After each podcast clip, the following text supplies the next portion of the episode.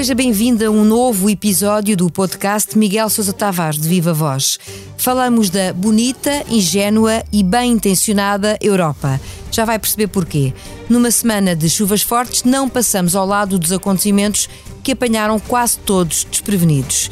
E ainda acrescentamos o tradicional improviso. Eu sou a Paula Santos.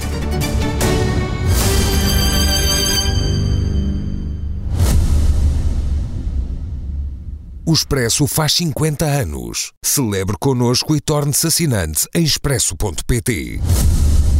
Ora viva, Miguel. Viva, Paula. Falemos então de uma Europa bonita, ingênua e bem intencionada.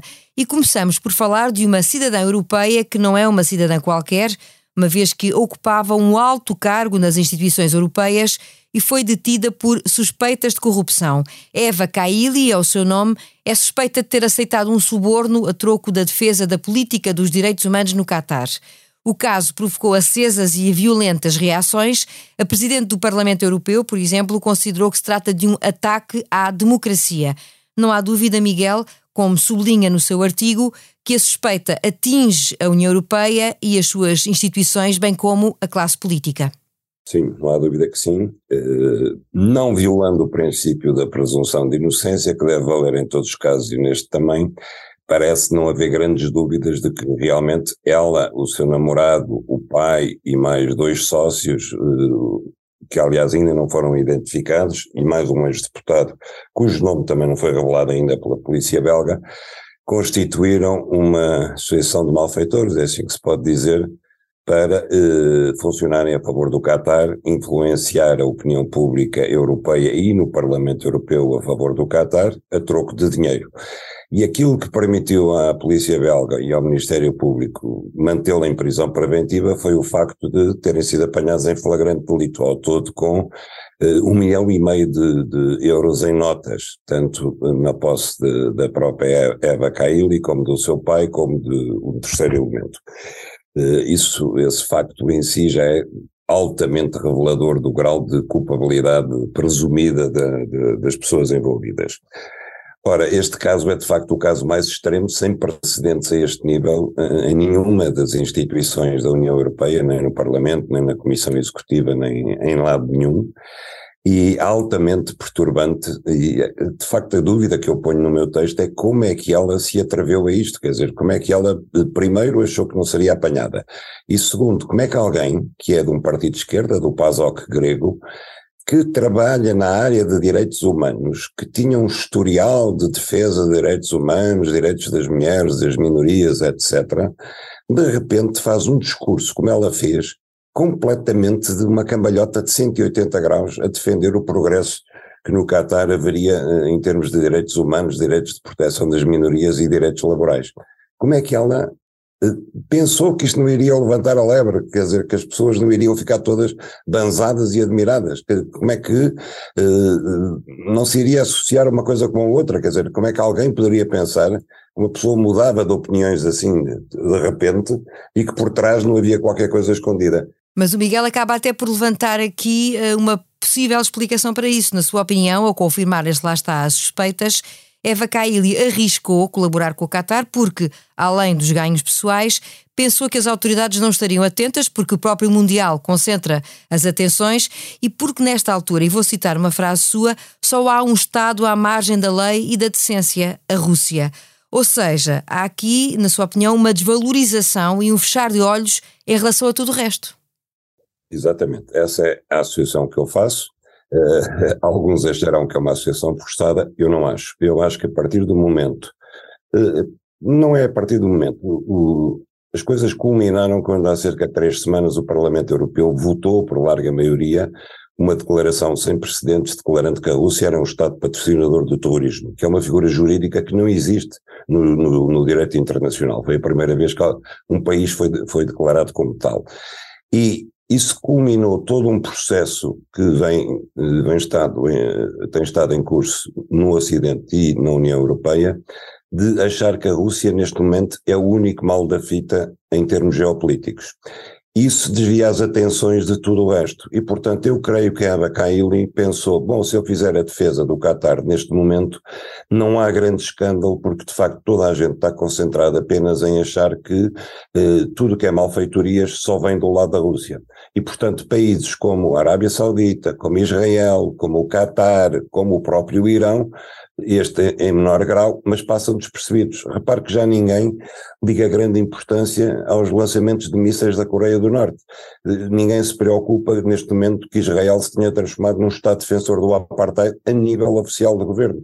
Já ninguém protesta, quer dizer, todas as atenções estão apenas concentradas na Rússia e parece que todos os males do mundo e todas eh, todos os ataques aos direitos humanos vêm apenas da Rússia. E eu acho que isso criou um caldo de cultura desculpabilizante para todos os restantes abusos que venham de outras geografias, que permitiu a Eva Kaili pensar que poderia fazer este discurso impunemente e que poderia começar uma campanha de limpeza de, dos abusos em, em curso no Qatar. Passemos então para o caos que o país viveu esta semana, numa repetição para pior do que já tinha acontecido na semana passada. A região de Lisboa, em particular, foi a mais afetada por uma espécie de tempestade perfeita que todos lamentam, mas que ninguém conseguiu acautelar de forma eficaz. O Miguel levanta dúvidas sobre o papel desempenhado nas cheias por duas entidades, o IPMA e a Proteção Civil. Terão ficado aquém? Para si? Ficaram. Eles, aliás, a, a, certa altura das coisas lançavam culpas um para o outro. Eu dei o exemplo do. Porque eu vivi esta, esta chuvada em dois sítios diferentes, no Algarve e em Lisboa. No Algarve eh, foi tudo apanhado de surpresa. Houve inundações brutais em Faro e a justificação é que o radar do IPMAN não estava a funcionar faltava uma peça que tinha que vir da Alemanha, o que eu acho uma coisa inacreditável. Quer dizer, um radar de tal maneira decisivo não tem uma peça subselente em estoque. Isto é absolutamente inadmissível. Em Lisboa foi a tal eh, conjugação de tempestades perfeitas e tudo que apanhou toda a gente de surpresa.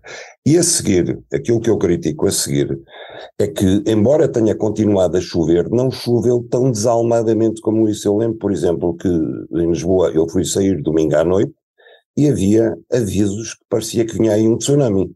E não aconteceu nada de extraordinário. Quarta-feira, a cidade de Lisboa estava praticamente deserta porque tinha sido sitiada, porque as pessoas de fora de Lisboa não entravam.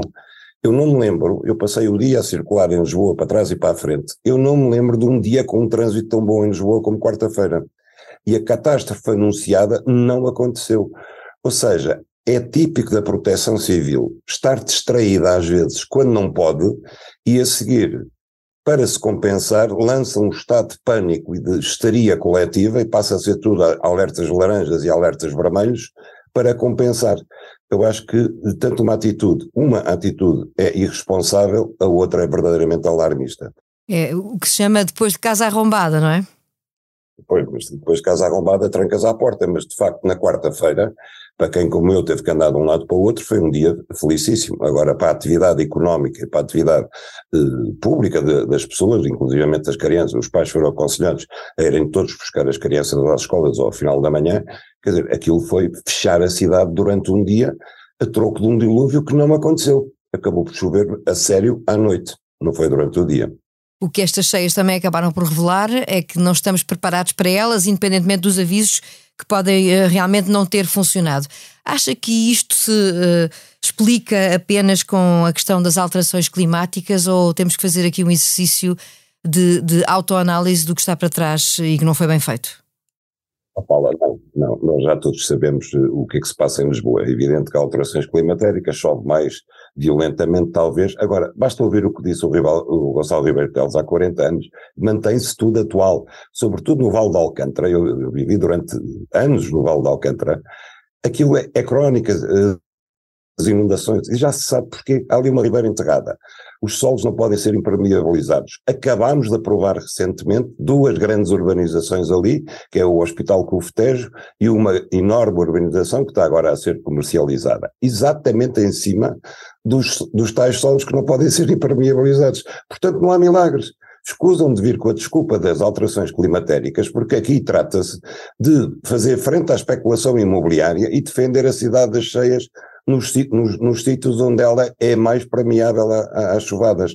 E é isso que não é feito, não há nenhum planeamento. Quer dizer, a especulação imobiliária passa à frente de tudo e depois queixam-se da chuva. Está assim tudo dito. Concluímos a conversa em torno do artigo de opinião publicado no Expresso. Seguimos para o improviso. Já aqui utilizámos a expressão tempestade perfeita para falar das cheias e do mau tempo. E regressamos a ela porque é o nome da operação desencadeada pela PJ e pelo Ministério Público que levou à detenção de cinco pessoas, três delas altos quadros do Ministério da Defesa suspeitos de corrupção no exercício de funções públicas. O processo envolveu o ex-diretor-geral de recurso da Defesa Nacional, Alberto Coelho, durante a vigência do ministro Gomes Cravinho, que agora está nos negócios estrangeiros. Começámos eh, a falar neste podcast de corrupção e de suspeitas de corrupção e acabamos da mesma forma. Exatamente. Estamos outra vez perante um, caso de irresponsabilidade. Uh, vamos lá ver. Uh, João Gomes Cravinho recebe um relatório do seu secretário de Estado, Jorge Jesus Sanches, secretário de Estado da Defesa, onde diz que não há explicação para uma derrapagem de uma obra que estava previsto custar 750 mil euros e acabou por custar quatro vezes mais. E ele demora tarde, demora quatro meses uh, a concordar com o relatório, mas concorda com o relatório, uh, no qual também se diz que o responsável pelas obras, o que era diretor-geral de recursos no, no, no, Ministério, Alberto Coelho, não deu explicação suficiente para essa derrapagem. E o ministro, concordando com isso, uh, não dá seguimento nenhum a isso. Vai ao Parlamento, passados uns meses, e quando lhe falam nessa derrapagem, ele diz que não se trata de uma derrapagem, mas de um desvio. E diz, inclusivamente, que o, o, o dinheiro não, não se vai perder, porque o hospital uh, vai ter mais valor do, do, que estava previsto, as obras não, não, não são para ir pelo cano abaixo, quer dizer, desvaloriza tudo aquilo. É quase, é, é caso para a gente perguntar se a obra fosse em casa do ministro e se ele tivesse contratado com um empreiteiro fazer uma obra por 750 mil euros e no fim acabasse a pagar 3 milhões e 200 mil, se o ministro achava normal, se achava que não era uma derrapagem mas um simples desvio sem importância. Pior do que tudo isto é que, já sabendo de, de, do relatório, já sabendo desta derrapagem, já sabendo o que isto que tinha custado aos contribuintes, o ministro vai nomear o senhor Alberto Coelho para presidente do Conselho de Administração da Empordef, que é a holding de, das indústrias de defesa nacional, cumulando de, de, de, de, elogios, dizendo que ele prestou serviços inestimáveis ao Ministério da Defesa, pelas quais o Ministério estará eternamente grato. Ou seja, o ministro não ligou importância nenhuma, desvalorizou totalmente esta derrapagem, desvalorizou o teor do relatório que o próprio secretário de Estado lhe enviou e, passa a expressão, esteve-se marimbando para o dinheiro dos contribuintes. Eu acho sinceramente que só há uma saída para o ministro João Cravinho, que é demitir-se porque já é tempo, de facto, de alguém ser responsabilizado pelas coisas que faz. Eu costumo dizer que a vida não é feijões e governar também não é feijões. As pessoas têm que ser responsáveis. Eu não sou daqueles que são muito rápidos a pedir a demissão deste e daquilo por, por aquilo ou por outro. Mas ouvidas as explicações deste ministro, na altura e agora, eu acho que ele não tem outro caminho decente se não ir-se embora. Sinceramente que acho. Ficam assim, eh, na opinião de Miguel Sousa Tavares, as consequências desta Tempestade Perfeita. Chega ao fim mais o episódio do podcast Miguel Sousa Tavares de Viva Voz. Bonita, ingênua, bem intencionada, a Europa. A conversa desta semana contou com a sonorização do João Martins. A opinião à sexta-feira.